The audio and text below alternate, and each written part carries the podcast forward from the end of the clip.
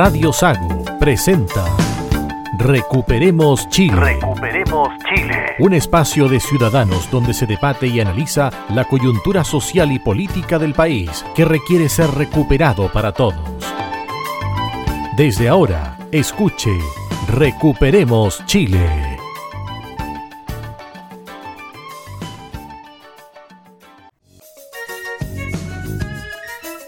Ya estamos en el aire, acá en Recuperemos Chile, jornada día domingo, 12 de junio, con los contertulios Adolfo Ariaga. Adolfo. Hola, buenas tardes a todos, Radio Escuchas. Pablo Gaete. Buenas tardes desde a todos los oyentes de Radio Sago desde Osorno, Puerto Montt. Roberto Correa. Buenas tardes a todos los contertulios que quieren recuperar Chile. Marcelo Alonso. ¿Qué tal? Hola, buenas tardes amigos no menstruantes y menstruantes para ponernos a tono. Aquí estamos en Recuperemos Chile. Te faltó el todes. Me faltó el todes. Ahí estamos completos.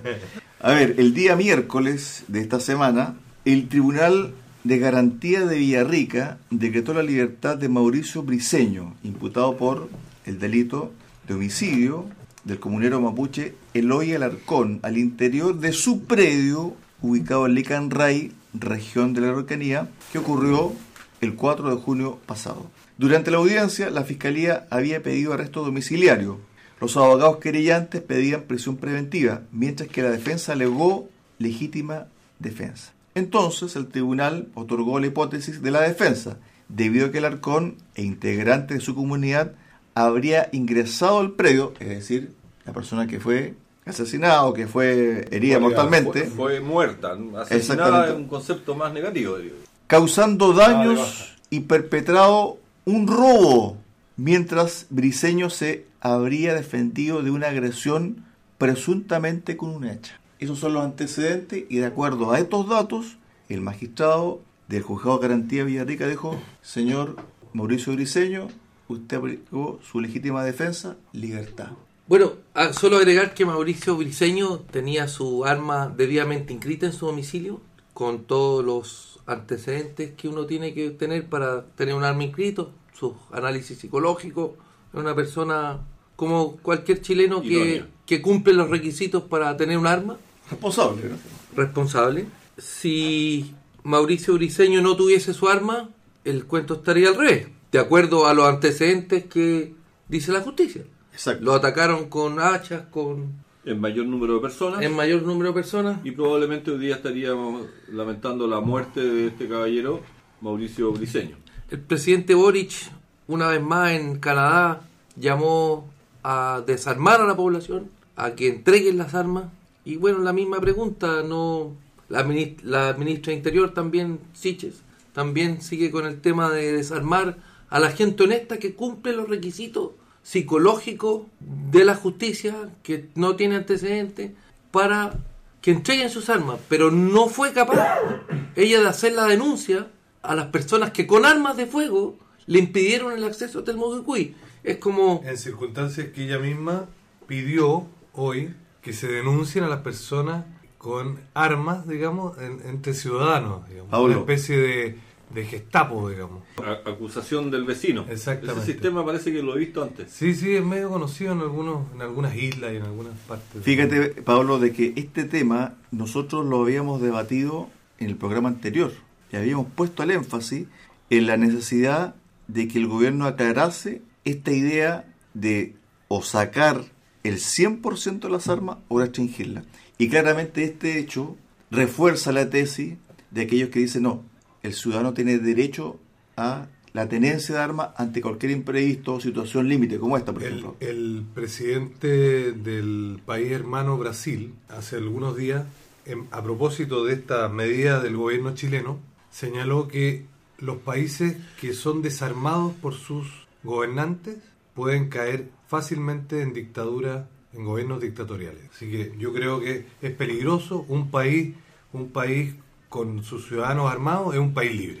Bueno, quiero retomar lo que comenté en el programa anterior, que a mí me surge la duda, ¿cuál es el motivo de este gobierno y el en, en el nombre de su presidente que insista en que todos los civiles entreguen sus armas? Si ya hemos hablado que los civiles tienen que cumplir un montón de requisitos para tener sus armas y el problema del- de los asesinatos no son de los civiles que tienen sus armas legalmente inscritas. Bueno, el, el gobierno lo que dice, Adolfo, es que el- la violencia que hay, que está exacerbada, y donde se está viendo que hay uso de armas, eh, se basaría en estas armas que tiene la ciudadanía. Eh, la incongruencia está en que las personas civiles que tienen sus armas debidamente inscritas no son las que están metidas en los asaltos y en, en las tomas y qué sé. El, el gobierno dio una cifra de cerca del 80%. 80% Bueno, eso- dijo la ministra Siches y es absolutamente falso. Lo corrigió el anterior ministro de, de Defensa, Desborde, Mario Desborde, le corrigió la cifra. Le dice que no es así, que es del orden del 16%. Lo que pasa es que hay muchas armas que se incautan, se van a los domicilios, muere la persona que tenía el arma y sus hijos no le inscriben debidamente. Entonces va a la policía y dice que su papá murió, usted no inscribió el arma, páseme el arma. Pero le incauta a la policía, pero no es que haya hecho un mal uso de esa arma. ¿Te fijas? Claro, sino que solamente falló en la reinscripción con el nuevo nombre del heredero de la persona que va Entonces, va figura a en las estadísticas, figura en las estadísticas como un, un arma que no estaba bien inscrita, digamos. Cuando uno va a este caso de Mario Briceño, que usó su arma debidamente inscrita para salvar su vida, Sí, y la de su familia. exacto, En su propiedad privada. le da la razón a muchos alcaldes de la Araucanía, especialmente el de Lumaco, Luaco, justamente. que dice, bueno, no queda otra que armarse. Esta persona, Mauricio Briceño, que quedó en libertad, estaba y era objeto de amenazas constantes, de muerte, por parte de la persona que finalmente falleció y de otros comuneros. Es la comunidad que está al frente de su casa. Entonces, en el fondo, este tipo de hechos, lo más probable es que se repita, Alonso, Marcelo. Sí, mira, esto ocurrió en un sector que se llama San Juan, entre efectivamente entre Villarrica y, y, y, y Licandray. Yo conozco bien la zona porque me tocó trabajar por ahí. Y casualmente hoy día me comentaba una persona que, que sigue trabajando ahí. Tiene sus redes ahí. En... Sí, pero es una casualidad. Eh, pero, pero el conflicto efectivamente existe entre estas familias hace mucho tiempo. Y hay, y, y hay varias razones. A este caballero lo, lo habían amenazado con quemar la casa, no lo querían en el sector, alegaban que no correspondía porque no tiene ningún apellido mapuche, independiente de que, que las compras de tierra la hizo en su minuto de la forma, de la forma adecuada. Y, y lo querían sacar de ahí. Dis- Disculpa, pero él tiene ascendencia mapuche porque tengo entendido que eh, lidera un loft ahí de una comunidad. Sí, y está casado con una persona de, de, de- de etnia mapuche. Araucana. Entonces, efectivamente. Entonces, hay todo un enredo familiar ahí, pero que la familia del difunto Eloy Alarcón desconoce. Y lo querían sacar y habían conflictos hace mucho rato. Mira, no tengo los antecedentes aquí al- en la mesa, pero, pero había mucho también de mucho ruido y cuando el, el ruido suena es porque piedras trae. Tráfico de drogas, marihuana en, pa- en particular Aparentemente. aparentemente. Y este conflicto ya venía hace mucho tiempo. Y aquí lo que pasó, acuérdate que había una teoría que, que andaban recogiendo hierbas medicinales, otros que solo querían ir a conversar, Animales sueltos. que andaban buscando animales sueltos, distintas versiones para un mismo hecho. En en definitiva, este caballero se vio enfrentado a un grupo de personas que lo venían a atacar con hachas en mano. Eh, perdóname, pero yo también si tengo un arma me defiendo. Quizás fueron a cortar leña. Oye, yo, yo soy agricultora y cuando uno va a buscar un animal suelto al, al campo del vecino, lo primero que hace es tocarle la puerta al vecino. Si el vecino, oiga, me acompaña a su campo que se me pasaron unos animales para acá. Lo primero que uno hace O lo llevan por teléfono. Eh, no, es, es ir y junto con el vecino a recorrer su campo. No, no entro yo por un cerco atrás y me meto al campo del vecino. Pero Adolfo, yo creo que este caso es paradigmático porque ¿cuántos Mauricio Briceño hay en la macrozona sur que han sido amenazados, que están bajo presión constante, de que si no te vas en dos semanas más te vamos a quemar tu casa? ¿Cuántos Mauricio Briceño hay en la macrozona sur? cada día hay más. Y te quiero hacer una corrección, Cristian, porque la gente cuando, cuando piensa en la zona macro sur, piensa que es la octava y la novena región. Les quiero recordar que yo hice mención de un agricultor de Mafil, que ya no es, no es la octava ni la novena región, es en la región de los ríos, donde está con su campo a orilla de camino, con custodia policial permanente, porque también tiene un sector del campo tomado y tiene amenazas. Entonces, esto es algo que va creciendo y es infinidad de agricultores que tienen que soportar vivir y tratar de trabajar amenazados de muerte. Yo me acuerdo en alguna campaña presidencial, no estoy seguro si fue en la última o en la anterior, que el candidato Jos- José Antonio Cast hacía mención siempre a un tal señor o una familia Bascur de Pidima. Y a propósito de eso mismo, fue Canal 13 a hacer una- un reportaje, no sé si recuerdan. Bueno, la casa tenía guardia, punto fijo, carabinero, eh, día y noche, y era una casa completamente forrada en acero, No en latas. no, no en lata, en planchas de acero de 4 o 5 milímetros. No, no me voy a olvidar, porque fue, fue muy impactante. Y en ese minuto, durante el, el reportaje, empezaron el eh, tiroteo de armas de, con ráfaga, digamos, armas de, De guerra, guerra. automática. Sí, o sea, eh, hay mucha gente, eh, respondiendo a tu pregunta, yo creo que hay mucha gente. Y conversando con, con un amigo temucano, temuquense, me decía, es impresentable lo que está pasando en nuestra región. Es impresentable. O sea, ¿cómo, ¿cómo le explicamos a nuestros hijos que aquí existe la ley de la selva? O sea, el bandolero con más armas es el que gana. O sea, no puede ser que lo que hablábamos en el capítulo anterior, que el Estado salga derrotado contra estas criminales. ¿sí? Es algo insólito. El Estado no, no está derrotado, el Estado está, rendido, Está rendido. de Pero está haciendo no está haciendo nada. Hay, hay, hay hechos históricos que, que demuestran que después de la muerte de Catrillanca, el Estado o el, anti- el a- a- expresidente Sebastián Piñera no quiso meterse nunca más a la Araucanía. Está el tema cuando fueron a Telmocuicuy los 80 detectives y murió un detective. Eso te demuestra que, que el Estado no O sea, puede perdón, entrar. No fue puede la entrar. ministra del Interior, No quiere. Es que no pudo entrar a Telmocuicuy. Fueron 80 policías fue la ministra del y Interior. tuvieron que regular después de haber muerto uno. tiene que ver lo que conversábamos con Pablo hace un par de programas atrás sobre la proporción de la fuerza. Claro. Entonces, cuando tú quieres restablecer el orden como Estado, tu fuerza tiene que ser superior a las personas que están haciendo tambalear Los el Estado de derecho. por supuesto. De derecho. El almirante González, si no me equivoco, eh, señaló hace algunos meses atrás, un par de, ya varios meses, 72 horas necesitamos nosotros para Claro, resolver el conflicto. Claro, pero ahí la cantidad de muertos Ah, es que la proporcionalidad no puede, ese- ese- Exactamente. eso es, eh, eh, Si no va es contra la constitución. No. Va contra la constitución. Hoy día, el, hoy día el- lo que hablábamos de nuevo en la vez anterior, el Ejecutivo está yendo en contra de la constitución. Y fíjate que es tal el grado de violencia que el propio gobierno, que en un principio se negaba Al estado de excepción. al estado de excepción, ¿qué pasó, Roberto? Bueno, tiene una conferencia de prensa la, el día jueves pasado, Exacto. la ministra Siches, acompañada de la ministra de Defensa, señora Maya Fernández. ¿Existe la ministra de Defensa? Sí, sí, sí. Sí, sí existe.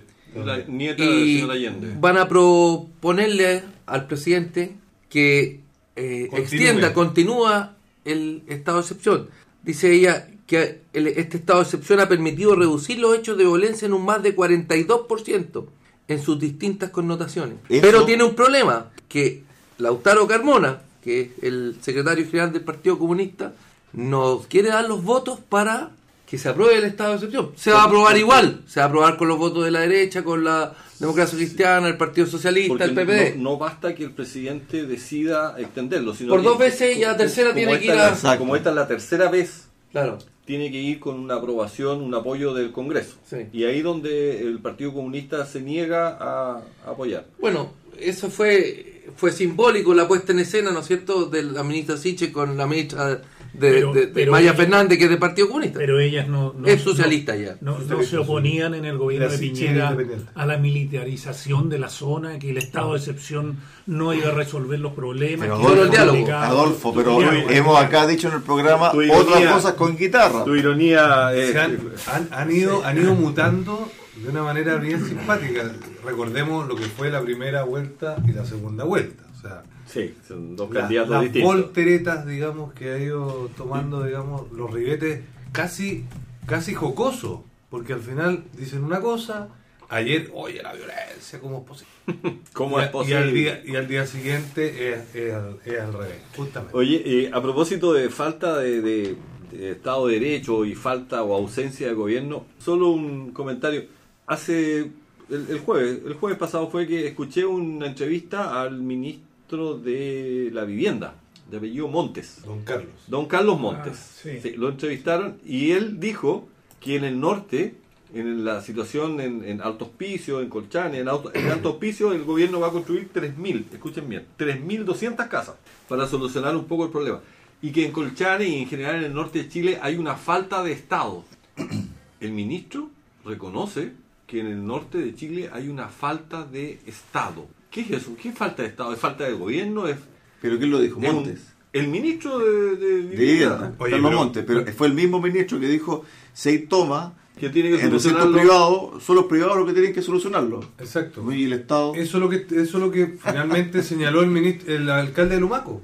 A propósito de eso, obviamente, no queda otra que armarse. No, Yo quería No comentar... sé, pero a mí que un ministro diga Que no hay alta Estado. Que, que no hay Estado es como Lo- extraño. Muchachos, para terminar el tema de, de la violencia y también el estado de excepción, a propósito de lo que dijo la autora Carmona, ¿cierto? El miércoles pasado, la Cámara de Diputados aprobó el proyecto de ley que indica que los partidos políticos renuncien expresamente al uso de la violencia. Sí. Ah, sí, exactamente. La votación de la iniciativa obtuvo 89 votos a favor, 43 en contra y 9 abstenciones, por lo que se ratifica la idea de legislar. Sin embargo, parlamentarios de el Partido Comunista, No me el Partido Socialista y el Frente Amplio refutaron el texto argumentando que es inútil, redundante y promotora de un debate estéril. Es decir, se opusieron a esta idea. Claro.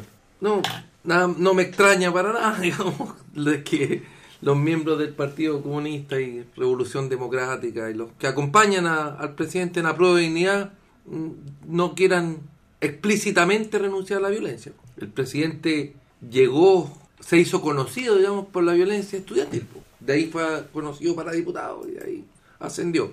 Bueno, es que, es que según ellos hay violencia que es legítima y una que es ilegítima. Y justamente la Volvemos a que con la vara que mía son distintos. El problema es que lo que aparentemente nosotros estamos más o menos de acuerdo y que la gran mayoría de la sociedad está de acuerdo es que la violencia legítima es aquella que proporcional pro- no proporcional en armas sino que proporcional al acto que se está cometiendo la- las fuerzas que la sociedad se pone de acuerdo para que ellos actúen esa es la fuerza legítima ¿cierto? y hay una fuerza o violencia ilegítima que es la, la que hacen aquellos criminales, delincuentes, que hacen uso de armas, ya sea de fuego o qué sé yo, o, de, o blancas, ¿cierto? Para su propósito en contra de las leyes. Sobre ese punto, yo me acuerdo, Roberto, que cuando se inauguró la convención, hubo un discurso de Atria donde prácticamente hizo una apología de la violencia, porque dijo, sin violencia prácticamente no hubiese existido esta convención. Bueno, los de la primera línea fueron recibidos en el antiguo Congreso, En el pleno. en el pleno del antiguo Congreso. ¿no Entre es cierto? aplausos. Entre aplausos.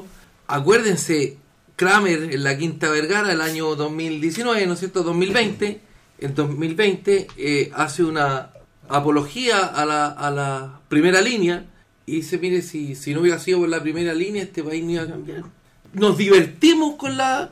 Yo no me divertí, pero los seguidores de Kramer que lo aplaudieron en la Quinta Vergara se divertían con la primera línea. Y ahora estamos pagando los platos rotos por aquello. Mira, no sé si alguien se ha dado una vuelta por, por las primeras cuatro cuadras de Vicuña Maquena, de Plaza Italia. Horrible. hacia- Eh, hacia horrible. Yo estuve ahí el fin de ¿Dónde semana está? pasado ¿Dónde? y fui a mirar. Fui a mirar, pasé frente a lo que era la fuente alemana, que me encantaba el lomito italiano, y pasé hasta por Vicuña Maquena, caminé hasta donde estaba el Comité Olímpico. Está, Está destruido. destruido. Es increíble. Está lleno de ocupas eso. El Es Comité Olímpico destruido. rayado, destruido completo. Está Sí. inhabitable esa La iglesia, ¿cómo es la iglesia que quemaron, que La iglesia, de la iglesia de Carabineros también está destruida. No, es la gratitud. Zona de guerra. Sí, una otra La verdad que da pena, sí, parece zona de guerra, todo lo que es donde está el metro ahí, frente al teatro de la, de la Universidad de Chile. Mira, Eh, es un la estación de metro, el lugar por donde uno ingresaba a la estación de metro Baqueano, hay un pedazo que se, una, un acceso a la estación, se la tomaron los de la primera línea y uno puede ir cualquier día, a cualquier hora, yo lo presencié. Fui un día a las 6 de la tarde, ellos fuman marihuana ahí, tienen su perro con el pañuelo colorado y se tomaron una parte y ahí están, a y paciencia todo el mundo. La primera línea tiene su casa y su, su lugar de, de reunión. Es que eso es dejar hacer. Se clausuró un acceso al metro. Ausencia de Estado. Y no solo lo que está destruido, sino que cuando uno camina por, por varias cuadras, se ve toda la cantidad de locales cerrados, destruidos. 70% cerrados, de los y locales están cerrados. fueron. Y No, fíjate, perdón, en el paseo Humada, perdona Marcelo, es penoso. O sea, Todo no se si- arrienda, se vende, se No, arrienda. no sé si han, No, han fui- podido no, circular Sí, por no, el paseo eh, más. es Es un tema- realmente Cocinería sobre los carros de supermercado. supermercado. No, Un- Si uno lo hace, hace una relación con las capitales provinciales y regionales del sur, veamos Puerto Montt, en el centro. Todo rayado, distinto, sucio, o son lo mismo. Creo que hay un, fondo, va a haber un fondo para recuperar los espacios públicos, pero yo la creo que... sensación de inseguridad que yo sentí. Yo estuve en Santiago muchos años, trabajé, estudié, como ustedes saben, en el Instituto Nacional. Así que yo me paseaba por toda esa ¿Existe zona. todavía? El, no, el instituto ya no está. Eh, lo, que hay ahora, lo que hay ahora es un edificio muy parecido con alumnos que usan la misma insignia, pero no es el instituto. Lo hicieron, lo hicieron pedazo. Pero les quería comunicar que la sensación de inseguridad por caminar en Santiago, en esta zona donde estuve ahí en, en Vicuña Maquena, principio de Providencia, es increíble. La gente anda, como te dijera yo, en, en estado de guerra. No era yo solamente el que andaba preocupado. De hecho, el taxi que me llevó le pregunté cómo estaba. No, me dijo, yo trabajo hasta las 6 de la tarde. Antes me quedaba hasta las 10, 11 de la noche y el hombre empezaba a trabajar a las 8 de la mañana, 7 y media, que es más o menos el horario bueno de los taxistas. Él hasta las 6 de la tarde. Bueno, Y- es que eso tiene que ver con lo que comenzamos nosotros en el primer bloque hablando sobre la legítima defensa, la tenencia de armas, porque si esta persona, este, este señor Briseño. Briseño, Mauricio Briseño, no hubiese tenido su arma, hubiese muerto en Lican Red. La- Y lo otro, para cerrar, eh, Roberto, y te doy el pie, esta semana vimos otro enfrentamiento entre un delincuente y la PDI, que usó su arma de servicio y dio muerte al En delincuente. Ñuñoa. en Sí, Ñuñoa. sí. Creo que son me, me gustan los finales felices. ¿eh? creo que son tres muertes o cuatro homicidios diarios en Chile. Lo que vimos por las redes sociales, alguien, una vecina grabó, le decían, baja el arma, baja el arma, soy policía, le decía el hombre, baja el arma. Y en vez, en vez de bajar el arma, le dispara al policía. No, el tipo lo que uno alcanza a escuchar dice, No me voy a ir en cana. no me voy a ir en cana. Ah, ya. Y está la señora o la pareja La que, pareja. Le, que le grita, baja el arma. baja el arma, entrégate, coopera, le dice. Y no cooperó. No, irse cooperó. en cana. Y se enfrentó y recibió Preferió- o sea, murió en su ley, el Prefirió la bala. Mira, la bala. yo prefiero que muera el delincuente a que muera el PDI Absolutamente. que iba a cumplir una orden Absolutamente. por un tema de robo. Absolutamente. Y Sí, eso pero- es la legítima defensa, que a veces, a veces, a veces no entendemos, no entendemos que la consecuencia no querida es mucho mejor, mucho mejor que que pase lo contrario, que el Estado sea derrotado, ¿cierto? O que mueran los inocentes. Y ese es el O sea, el Así tema es. es que uno no tiene que alegrarse con la muerte de nadie. Yo creo que nadie se alegra por la muerte de una persona. Lo que sí pasa es que uno adhiere a la acción policial Sí, Exacto. correcto, correcto. que trajo como consecuencia la muerte de esa Porque esa persona. acción- Ojalá el hombre policial- hubiera bajado el arma. Perdón, pero esa acción policial, por supuesto, pero esa acción policial ante la negativa del criminal es mucho mejor que que hubiera muerto un inocente. Sí, claro. Y desde ese punto de vista es fantástico. Sí, O sea, mucha gente que estaba grabando, gente inocente, imagínate que el tipo se le va una bala loca Y muere tu hijo, por y ejemplo. muere y muere la persona que está grabando y que uno pudo o- ver. No son o un balas niño, locas. O un niño. Oye, ese, ese término que usó la ministra Sichel, dije, oye, una bala loca, no son balas locas, son balas disparadas por un delincuente, No, no, sí, pero la bala loca significa que no va directamente a la que- persona que, que- murió. Exacto. Es, es indirecta. Es indirecta que rebotó en tal Sí. par y le llegó Sí. a la Como otra la, persona. como la comunicadora que estaba Pero- filmando en el barrio May Sí. cuando Exacto. se produjo el enfrentamiento. Pero esa pistola que, que, que alguien disparó, la disparó un delincuente. No, por supuesto. O sea, por la- supuesto. la- las, el- armas, las armas no se disparan solas. Es No. que en el caso, disculpa, es que en el caso de la ministra Siches, cuando dice no queremos más balas locas, se refirió a un caso que ocurrió en Puente Alto, donde balearon a un menor de edad, a un escolar, afuera de un recinto educacional. Pero resulta que la ministra, nuevamente, parece pato, como se dice en el campo. ¿Por qué? Porque no fue así. Los tipos llegan, y disparan directamente al menor. Es decir, no hubo una loca, sino que hubo una Un Un agresión. delincuente. asesinato directo. digamos. Claro, claro. Un delincuente que usó un arma Exacto. se- que no estaba en su domicilio, por lo demás, que no Ahora- estaba correctamente inscrita. que el delincuente no recu- reunía todos los requisitos para tener un No, arma. por supuesto. Que a, a todo esto, ¿todos aquí reunimos los requisitos para tener un arma? Por supuesto, por supuesto. ¿Cuáles son? Básicamente son Examen un, un psiquiátrico. examen psiquiátrico, No tener, eh, no tener ningún tema pendiente con la justicia, ningún Oye, juicio abierto, ningún... Dar un examen. o sea que hay algunas autoridades que no cumplen todos los Sí, No, requisitos. por no, se lo supuesto. dijimos el otro día. No, por supuesto, pero ojo, esto, creo yo, de lo que tú estás planteando, Marcelo, yo La creo, dejo en el aire, ¿no? estimo de que va a ser una moneda de cambio. Yo creo que se van a poner muchos requisitos para la obtención de... una- Ojalá. El punto, ¿sabes cuál es, Cristian? Que la seguidilla de, eh, de dichos que son contrarios a la realidad de diversos personeros de gobierno. Empiezan a crear un- unas percepciones Exactamente. Lo que pasa Ese que es terminan el siendo punto. realidades. Entonces al final uno cree, uno cree, como el señor Kerry, uno cree, ¿dónde está la cerveza? ¿Dónde está la cerveza? Lo, O sea, vamos, o sea, lo vamos a tratar en, es la- que- en el es que- segundo bloque. Tratémoslo, porque realmente uno cree que, que- que ya esto es, es- es una chacota. Ahora, es, es eh, destacable hacer mención de que en el último tiempo la cantidad de delincuentes que se enfrentan a la policía ha aumentado. O los delincuentes están más avesados. Sí, por supuesto. Sí. no tienen ningún Sí. respeto a la autoridad. Ahí. Antes no Pero se veía. osadía. Hay más pero- osadía. pero como Pero- la política no respalda las fuerzas ¿Qué de respeto va a orden. haber si la policía no tiene respaldo? No, no, pero, pero aunque hubiese respaldo político, la delincuencia está más osada porque hay una mezcla entre poder de fuego y droga. O sea, todas las personas Total. que en el ¿Y, fondo... y puerta giratoria? Y además, Sí, también. Bueno, Oye, es que la Porque antes no era tan común que se enfrentaran a disparos Sí, con la pero esto es una seguidilla de cosas que van sucediendo poco a poco. Es como la teoría de la rana en la olla, en la olla tibia, digamos, en el agua tibia. Van de a poco, un poco más, y se mete la droga, y entran los carteles, y la puerta giratoria, porque acuérdense que esto viene desde la de la modificación de la Del ley sistema penal, judicial. del sistema judicial penal. La ley Entonces- cumplido. Entonces, con estas eh, leyes garantistas, ¿cierto? Eh, a favor de los criminales, de los delincuentes. Entonces, es toda una seguidilla de cosas que se van juntando y hoy día, con la venida de muchos extranjeros, de, ojo, sicarios que están llegando al país, que cosa que hace 10, 15, 20 años no existía en Chile. Es que entraban por la puerta los extranjeros que llegaron hace cinco además, años. Además, súmale, esa, con sus súmale papeles. ese, ese- ese antecedente paréntesis, adicional. hay cero expulsión de migrantes. Cuatro creo que expulsaron, cuatro. O sea, esos aviones que uno veía, ¿cierto? ¿Dónde está de la cerveza? atrás, Yo vuelvo a preguntar, ¿dónde No está hay. la cerveza? Hay No hay- no hay viajes. 448 mil venezolanos en Chile, se estima. Yo defiendo a los que entraron por la puerta hace cinco años, que entraron por la aduana, presentaron sus papeles, venían a trabajar.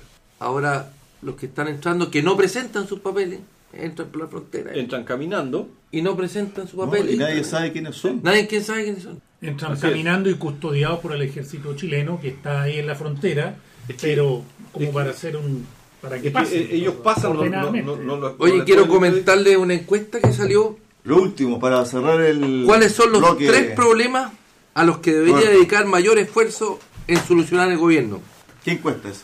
CEP. Primera, delincuencia, asalto y robo. 50% de la gente dice esto es lo que tiene que dedicarse el gobierno. Subió desde agosto del 2021 a mayo del 2022 de un 42 al 50%. El segundo tema es las, es las pensiones. Tercer tema, la salud. Cuarto, la educación. Perdón, antes, antes que pase a la... a y lo- quinto, el lo- narcotráfico. Las pensiones, lo comentábamos la semana anterior, volvemos a lo mismo. Los políticos han chuteado, chuteado, chuteado el tema y no y, todos los todos los eh, expertos señalan y señalan que lo que se necesita es aumentar el porcentaje de cotización. ¿Me puedes repetir lo- lo- los temas? Los temas. Roberto, por favor. Delincuencia, asalto y robo. ¿Qué pasa en la convención? Se le quita el carácter militarizado a carabineros. Algunos quieren refundar carabineros. Otro tema, ¿cuál es? Pensiones. Segundo. Lo que comentábamos recién. El sistema de reparto. No, no más FP, No es más lo único FP. importante. Perfecto. Lo único El importante. siguiente, Nada más. Salud. Salud. Sistema único de salud. Exacto. Y los que mismos que votaron o muchos de los que votaron no más ISAPRE, solamente un, un único prestador y que podrían eventualmente Otro haber tema. privados. Pero antes de pasar eh, a los demás, están en, la, otro- están en otro las tema. ISAPRE. Salud. Están en las No, ISAPRE. el siguiente, Educación. educación. Instituto Nacional Barro Borgoño, veamos. Bueno. hagamos un molotov. hicieron Ahí peores los colegios. escuché una, ¿Sí? Y el último una es- entrevista, déjame darle un minuto a la educación. Escuché una entrevista a la directora del liceo Darío Sala, que fue exdirectora del Barro Borgoño. En Santiago. si, en lo de- Santiago. si lo dejamos para el segundo bloque, Bueno, ¿ya? Lo Barro dejamos para el segundo bloque. En Santiago es. el último tema es el narcotráfico. muy conocido Narcotráfico, ¿qué pasa con la Telmo ma- Cuicuy. tema Cuycuy, la macrozona sur?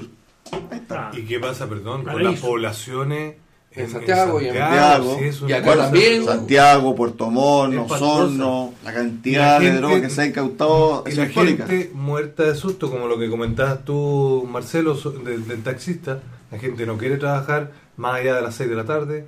A las, olvídense el comercio, cómo ha disminuido sus horas por el miedo a volver a sus casas. Vamos a llegar a las 40 horas solito. ¿eh? ¿Sí? Pausa. Así es, así es. Pausa en Recuperemos eh, Chile y volvemos con el segundo bloque acá en el programa. Recuperemos Chile. Cuenta con el apoyo de Cafetería Chocolate en Puerto Montt. Ven y disfruta nuestra repostería y variedad en café. Estamos en Avenida San Javier 2013 y en Avenida Nueva 1789 en Cardonal. Y Ferretería Austral Pernos en la capital regional. Presidente Ibáñez, esquina República. Más de 20 años siendo su ferretería.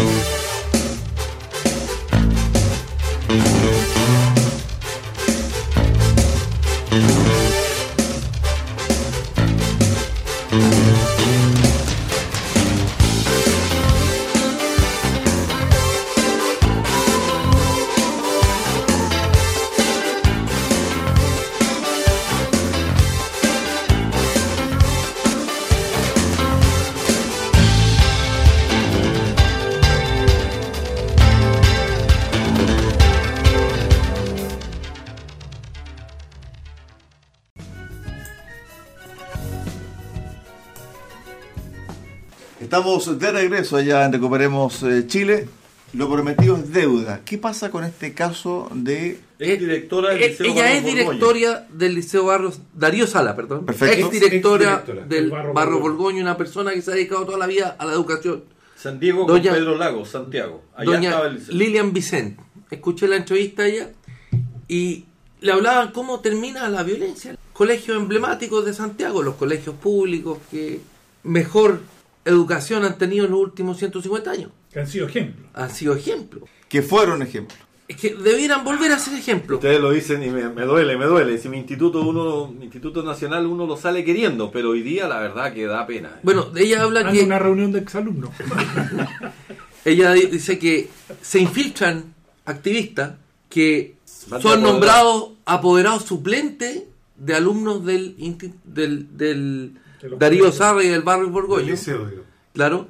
Y estos activistas se meten a los centros de padres sin tener hijos en el colegio. Son apoderados suplentes Suplente. de un apoderado que le dijo, mire, yo quiero que me represente. Claro, de un, de un- de un- O sea, la familia le da el poder. Claro. Exacto. Ok, ya. Y se meten al centro padre y dicen que en el barrio Borgoño construían las bombas Monotov en la oficina del centro padre. Lo creo. Pero y estas personas le preguntaba a periodista por qué se infiltran para hacerse conocidos y, y presentarse a elecciones políticas que después salen de Concejales. concejales por la comuna de Santiago. Pero fíjate que esa es una forma nueva de hacer política.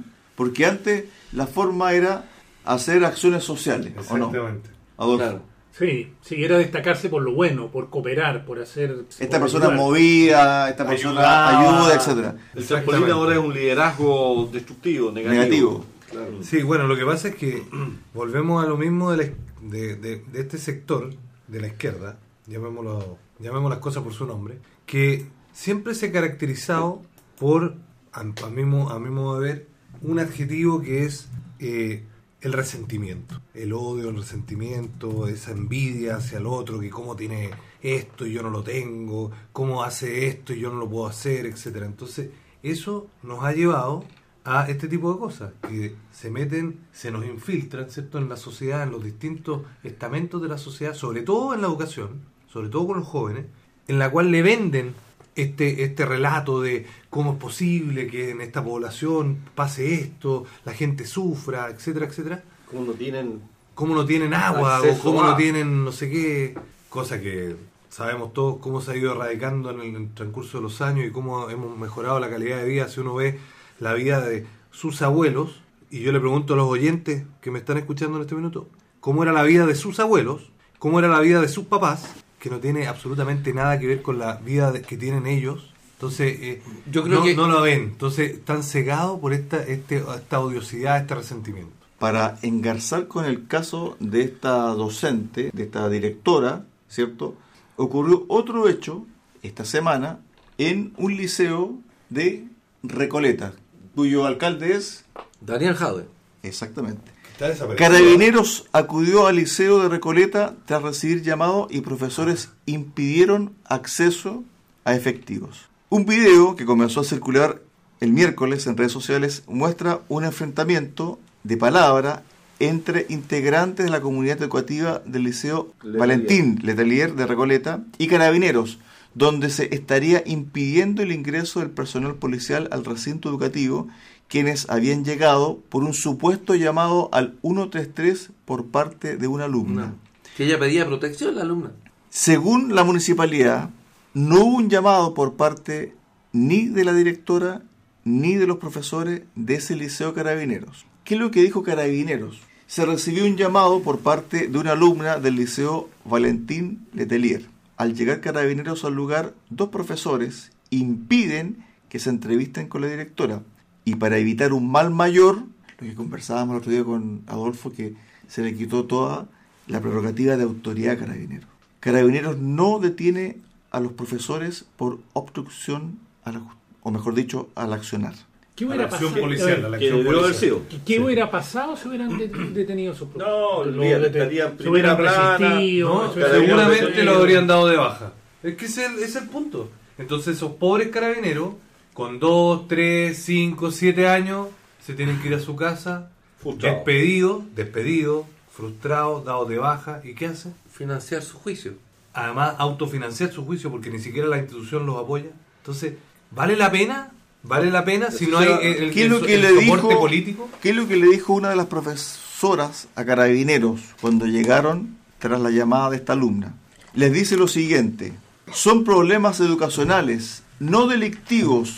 Nosotros tenemos que velar por este problema, no ustedes. Su presencia acá nos está provocando. Es lo que le dice la profesora carabineros.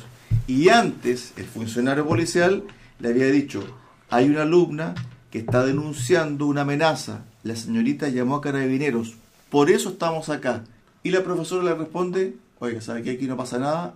Es más, su presencia nos está provocando, váyanse. Entonces, cuando uno comienza a hilar estos casos, el caso de este liceo, ¿cierto? Darío Sala, donde la directora dice, bueno, llegan apoderados suplentes que no son de Que la no tienen hijo en el que no tienen hijo Y que hacen bombas molotov y que en la- hacen en la bombas sala. molotov En la, ¿cierto? no, no en la sala, en la oficina del Centro Padre. en la oficina de Santo Padre. Mejor eso. Sí, sí. O sea, Ahí sí. en el fondo Ah, ese germen que se está metiendo, inoculando, no solamente en estos liceos emblemáticos, también en este otro de, de Recoleta. justificando, ojo, justificando abiertamente la violencia, directamente. O sea, la violencia es un medio para lograr objetivos políticos, es un medio legítimo. La, se- la alcaldesa de Santiago, la señora Iracic Iracy Hasler. Hasler, no quiere aplicar la aula segura. Es un- un- una ley que se Una aprobó sí. porque ella cree que justamente la, este, esta ley que está vigente es la que provoca la violencia en los colegios. Es que ahí volvemos al tema Son criterios y de cómo ¿no? la ideología ciega a los líderes, entre comillas, ¿cierto? políticos, sociales del país en relación a aplicar las normas. Lo que pasa es que la- el sector que gobierna, ellos le tienen, pero es- es- tienen un bloqueo con cualquier cosa que sea aplicar Autoridad. fuerza, autoridad, hablemos eso, autoridad. Porque la autoridad muchas veces hay que aplicarla con fuerza. Entonces ellos quieren No, todo. no que- siempre, ah, ojo, no siempre. No, pero porque lo que pasa es que mientras más autoridad se pierde, más fuerza hay que aplicar para hacer respetar Es- es el las El leyes. liceo Darío Salas tenía 200 alumnos y esta señora directora que le ha aplicado autoridad y disciplina y aplica el aula segura y qué sé yo, lo llevó a 1200 alumnos. Tú está recuperando el liceo. La sacaron. Le pusieron sumario, la municipalidad la apartó. Ella ganó el juicio diciendo que lo habían acusado de exceso de autoridad, ganó el juicio y aún no ha sido Reintegrado a su cargo por la alcaldesa de Santiago. Bueno, eso es una práctica común. Yo, yo puedo, puedo hacer el, el comentario, digamos, de lo que sucedía en la época de- del presidente o del doctor Allende, digamos. Eh, Él sí era doctor. era doctor. sí. Él sí que era doctor. En la cual la justicia emitía un- una orden a carabineros y como a través del Ministerio del Interior pasaban estas, estas órdenes judiciales, ¿qué es lo que hacía el ministro del Interior o el subsecretario en la- de la época? No. No, deja en el escritorio. Entonces nunca, no continuaba el- esa orden, por ejemplo, trayecto. esa orden de ir a, a- a- a- a desalojar algo o, a- o- o lo que fuere, digamos, en, en este orden de seguridad y orden, quedaba en el escritorio o a veces quedaba en el basurero y no llegaba la orden a carabineros. Pero fíjate, mira, Volvemos a lo mismo. En la semana, la radio conversó con Mauricio Ojeda, amigo de este programa. Panel. ¿cierto? El diputado por la Araucanía. Y él dijo lo siguiente, de que el sesgo ideológico está permeando además a algunos fiscales. Y lo dijo esta semana el abogado representante de los funcionarios de la Armada, que acusó al fiscal que investiga el delito de la muerte de ese comunero en un estado de excepción por parte de funcionarios de la Armada, De hostigamiento. de hostigamiento, peor aún, de esconder pruebas y mostrar pruebas solamente que benefician a su causa y no el total del cuadro. Bueno, este funcionario de la Perdón, justicia... El contraalmirante, ¿o no? Fue el contraalmirante, si no me equivoco. No, no, el abogado. No, no, el, Ah, el abogado. El abogado. Y, no, y, y el, el juez de primera instancia, ¿no es cierto? Ignoró las pericias del vehículo Mower que, Ocurrió la escena del... que del- fue llamado por carabineros a proteger a los O sea, carabineros, donde, iban, donde iban los marinos. Tiene 18 impactos con fusil de guerra, el Mower, y escondió Las pruebas. las pruebas para tomar detenidos a los marinos que hoy día están con arresto domiciliario en sus En casas. la base, en la base. Sí, en la base, en la en la base. base. Pero ojo, el fiscal lo que dice después, esta semana, creo que lo dijo el día miércoles, dice, no hubo tal enfrentamiento, es lo que dice el fiscal. Ojo, y resulta que la pericia al vehículo militar, tal como dice Roberto, tiene impactos de bala. 18 con fusiles de guerra. ¿Dónde está la cerveza? Entonces cuando hablamos y encadenamos los hechos, Adolfo, uno dice, o este país y la clase política se pone colorada una vez, o si no, vamos a ir perdiendo lentamente y más rápidamente el sentido de la autoridad. Bueno, los que estamos aquí creemos y por eso tenemos este programa que podemos recuperar y que podamos volver a mirarnos a la cara, reencontrarnos y todos eh, desarrollarnos y poder establecer nuestras funciones, nuestra familia en este país. Y pensar distinto. O sea, tenemos derecho cada ciudadano a pensar distinto, pero no podemos no podemos poner por encima de nuestra de, nue- de la ley, ¿cierto?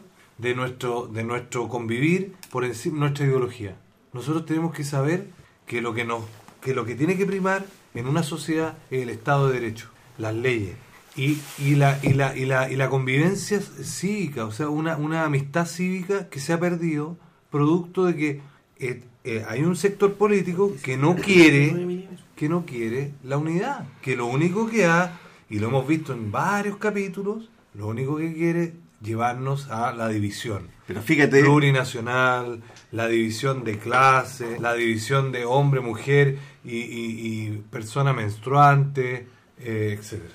Pablo, fíjate que hay un tema que está por sobre lo que hemos conversado en estos ya prácticamente 50 minutos de programa, que tiene que ver con la crisis económica. Se habla de una crisis muy profunda, no solamente en nuestro país, en gran parte del planeta. Hace dos programas atrás, Roberto Correa apostó Sí, hay, hay un desafío para y, y febrero grabó, Febrero 2023. y, y grabó en el precio del pan. su voz diciendo enero, febrero 2023 Febrero, dijo febrero, precio del pan en Chile Wow. sobre los 4 mil pesos El kilo. el kilo. el kilo. La proyección de crecimiento para el país se redujo. Otra vez. Otra vez, ni siquiera vamos a llegar al 2%. Para el 2023, con suerte, al 0,3 aproximadamente. Se dice de que posiblemente va a haber una recesión técnica. Ustedes saben lo que significa, a lo mejor los auditores eh, van a agradecer un comentario de lo que significa un crecimiento del país del 1% o de menos del 1%.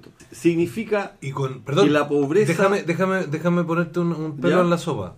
A ver, a ver. Ese 1% súmale un 13% del IPC, del alza La del inflación, IPC. la inflación. En la inflación. O sea, de que nuestro dinero, nuestros sueldos en el fondo, eso es, nuestros Sí. sueldos, En un año- en un año corrido, o sea, de enero a diciembre, van a ser 13, o sea, Por ciento un menos. 13% menos. O sea, yo voy a ganar 100, los mismos 100 van a valer 87. Claro. Entonces, un país con un desarrollo de un 1%, que es nada, con una inflación de un 13% según lo que estima el Banco Central, lo estimó el miércoles o jueves pasado, con una zona donde no existe gobierno, donde existe Estado, la zona cen- centro, el Valle Central Sur, Temucuicú y compañía, la Araucanía, con una inmigración desatada, En el norte. en el norte con, con el desorden que hay respecto a los inmigrantes que están llegando, con autoridades que no toman decisiones, con una policía que no tiene respaldo, con un cuestionamiento a la propiedad privada, con un proyecto de, de constitución que nos divide y que claramente es racista. O Nos sea, separa vulnera- según el- vulnera, el- vulnera- una cantidad de derechos Es increíble. de las personas. Entonces, No- ya- nos ya- divide según según raza. nuestro ADN en la sangre. Por eso es ra- Eso, eso solo lo habíamos visto Entonces- en la Segunda Guerra con los judíos. ¿eh? con los nazis. Entonces- no, y con los armenios en, en, en la Primera Guerra Mundial, los Exacto, turcos contra sí, los armenios. sí. Entonces, eh, viendo todas estas cosas, es preocupante para el, el rumbo que está tomando nuestro país. El- el escenario y, es que, y, complejo. que- y viene un hito importante que es el famoso borrador, si lo aprobamos o no, para el 4 de septiembre. Hay cosas que son indesmentibles. Porque el borrador todavía le quedan un par de semanas a la comisión de armonización, a la comisión de preámbulo, etcétera, para entregarnos el borrador definitivo el 4 de julio. Pero hay datos que son indesmentibles. que ya so- son una realidad. Este es un estudio de don Mauricio Obrenque. El 40% del trigo de Chile viene de la Araucanía, novena región. Temuco Victoria, Traiguén. El año 2010 lo toma como año cero y ahora el año 2021 había un 44% menos de siembra que el año 2010. Perdón, es Mauricio Obreque, ¿ah? Obreque, perdón. 44%. 44% menos de siembra el 2021. El 2022, acuérdense, que se sembró un 25% menos que el año pasado. Entonces, cuando el precio del pan suba en Santiago, o en Puerto Montt, o en Osorno, no nos deje de sorprender que la causa del 40% de la explicación es porque no se sembró en la Araucanía. Y lo otro también es que... Y ese trigo va a tener que venir de afuera. Exacto. A dólar a 860 pesos. Exacto. Y, y a un precio más caro porque la India prohibió las exportaciones de trigo para justamente asegurar su alimentación. Ucrania es el 36% de la producción de trigo a nivel de Europa. Que Tenemos que está en confiar en nuestros amigos argentinos. Entonces vamos a tener que golpear las puertas a un trigo más caro, probablemente Argentina, Canadá, que lo más probable reajuste el impuesto a la exportación. obviamente. Oye, un pequeño comentario a Así que propósito los de la 4.000 inflación. pesos vienen. A propósito de la inflación. Y, que va muy de la mano con lo que estamos conversando, del pan, de las bencinas. Estamos en 1.300 1.200 y fracción. 1.300. 900 pesos 960 el precio, el precio del pasaje colectivo en Puerto Montt. 968 pesos el precio del diésel. Diurno. 900 Oye. pesos vale el bus Yanquihue Puerto Vara también. Oye. Subió a 900 pesos. Junio del 2020, del 2021. Junio del 2021. Un año atrás. 29.600 y fracción. La UEF. UEF. La UEF. UF. Ah, y ahora, Ahora estamos pasamos los Y ahora- 33 mil pesos. No lo diga. 33.000 y fracción. Vamos a llegar a fines de... Entonces, Adolfo. todos los créditos hipotecarios, Exactamente. todos los Ahí. que están pagando su CAE, todos los que tienen créditos o cuotas en UEF, ¿En UEF? Todos pueden ver cómo van, pagan la cuota y cómo el crédito en vez de bajar sigue subiendo. Algunos arriendos también. Exactamente. Bueno, el CAE lo dejó de Bueno, pagar el yo- yo- 65% de las personas. Está con una morosidad tremenda.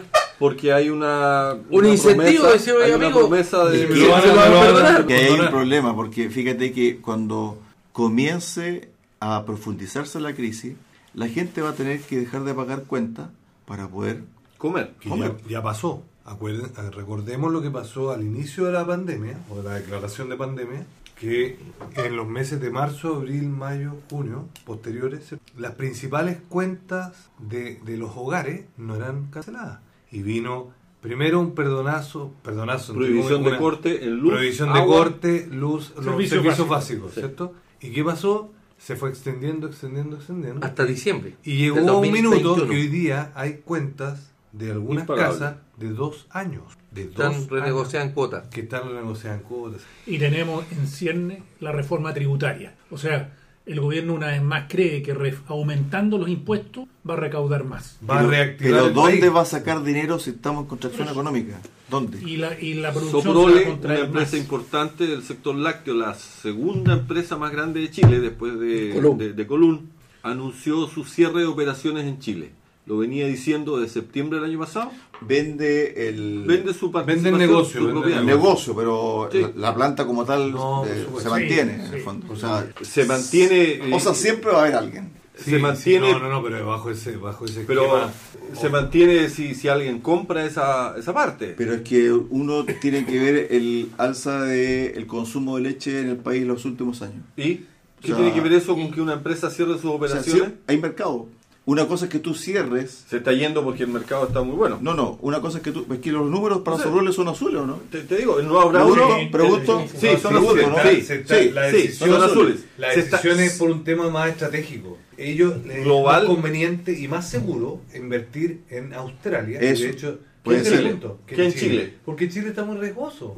Ese es el punto de fondo. Pero va a llegar otra empresa, y va otro holding y va, lo Por va a supuesto, tomar el y va tema, a el tema es que ese negocio, mira, el punto es este. Ese negocio costaba 100. Volvemos al ejemplo del 100. Exacto, ahí Y hoy día probablemente ese negocio, a pesar de que tiene buenos números, el riesgo es tan grande que hoy día a lo mejor cuesta 60 o 50. Y ahí va a haber una contracción de una utilidad que aparentemente era de un tercero, pero que genera A ver, utilidades, genera impuestos. Si ese es el punto. Aquí, cuando uno dice, oye, ¿por qué no generamos condiciones para que haya mucho crecimiento, lo que comentaba Marcelo? El crecimiento lo que genera es mayor Actividad, actividad que genera más impuestos. ¿Por qué? Porque hay mayor transacciones, ¿cierto? Hay más transacciones, hay más, hay más volumen y ese volumen va generando una colita de impuestos, de impuestos, de No, impuestos. yo creo que aquí el tema de, de Soprole que planteó eh, Marcelo, yo encuentro que es preocupante desde el punto de vista de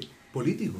que es- ellos venden por un tema de no arriesgarse en una situación compleja del país. Porque en el fondo los números para ellos siguen siendo buenos. No, pero si hay, hay, hay sí. inversionistas de Alemania que están llegando a Chile en este minuto, porque, ¿por qué? Porque está atractivo, el dólar, bar- el dólar alto significa un peso barato, ¿cierto? Pero, Cristian, entonces hay una oportunidad. Para el cierre, Cristian, tú dices que los números de Soproles son azules, sí. Sencosud también tiene números azules, ¿quién lo duda? Los debe tener, ¿no es cierto? Sencosud, el Jumbo, Easy y todas sus operaciones le va bien. Y entonces, ¿por qué el Jumbo invirtió 700 millones de dólares en Estados Unidos y no en Chile? Es.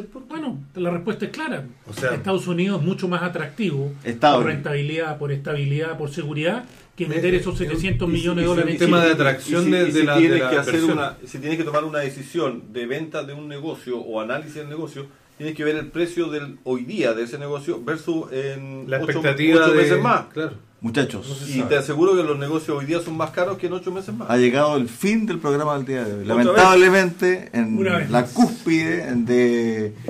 el Esta apasionada conversación. Exactamente, hemos llegado al cierre. Ha sido un tema bastante Sí, interesante. ¿ah? Eh, So- solo para, Hoy día fuimos más desordenados de lo normal. ¿ah? no, no, no, está muy hilado todo. Eh, solo para cerrar, me quedé con una reflexión de Pablo, que nuestros padres y nuestros abuelos tenían una calidad de vida menor, me- men- menor a la que tenemos Claro. nosotros hoy día.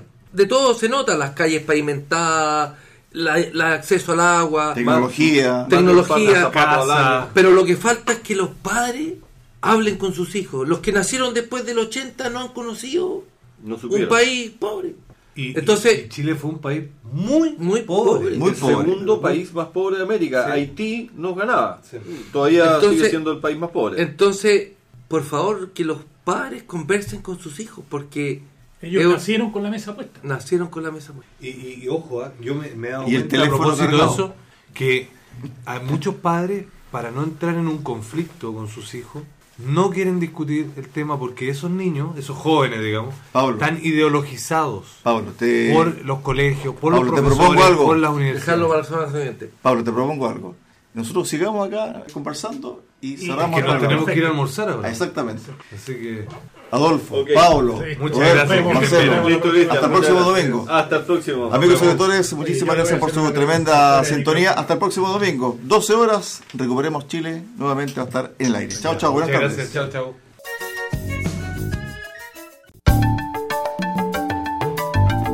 Radio Sago presentó Recuperemos Chile. Chile. Una hora de debate y análisis sobre el presente y futuro del país que los ciudadanos quieren recuperar. Recuperemos Chile. Vuelve el próximo domingo acá en Radio Sago.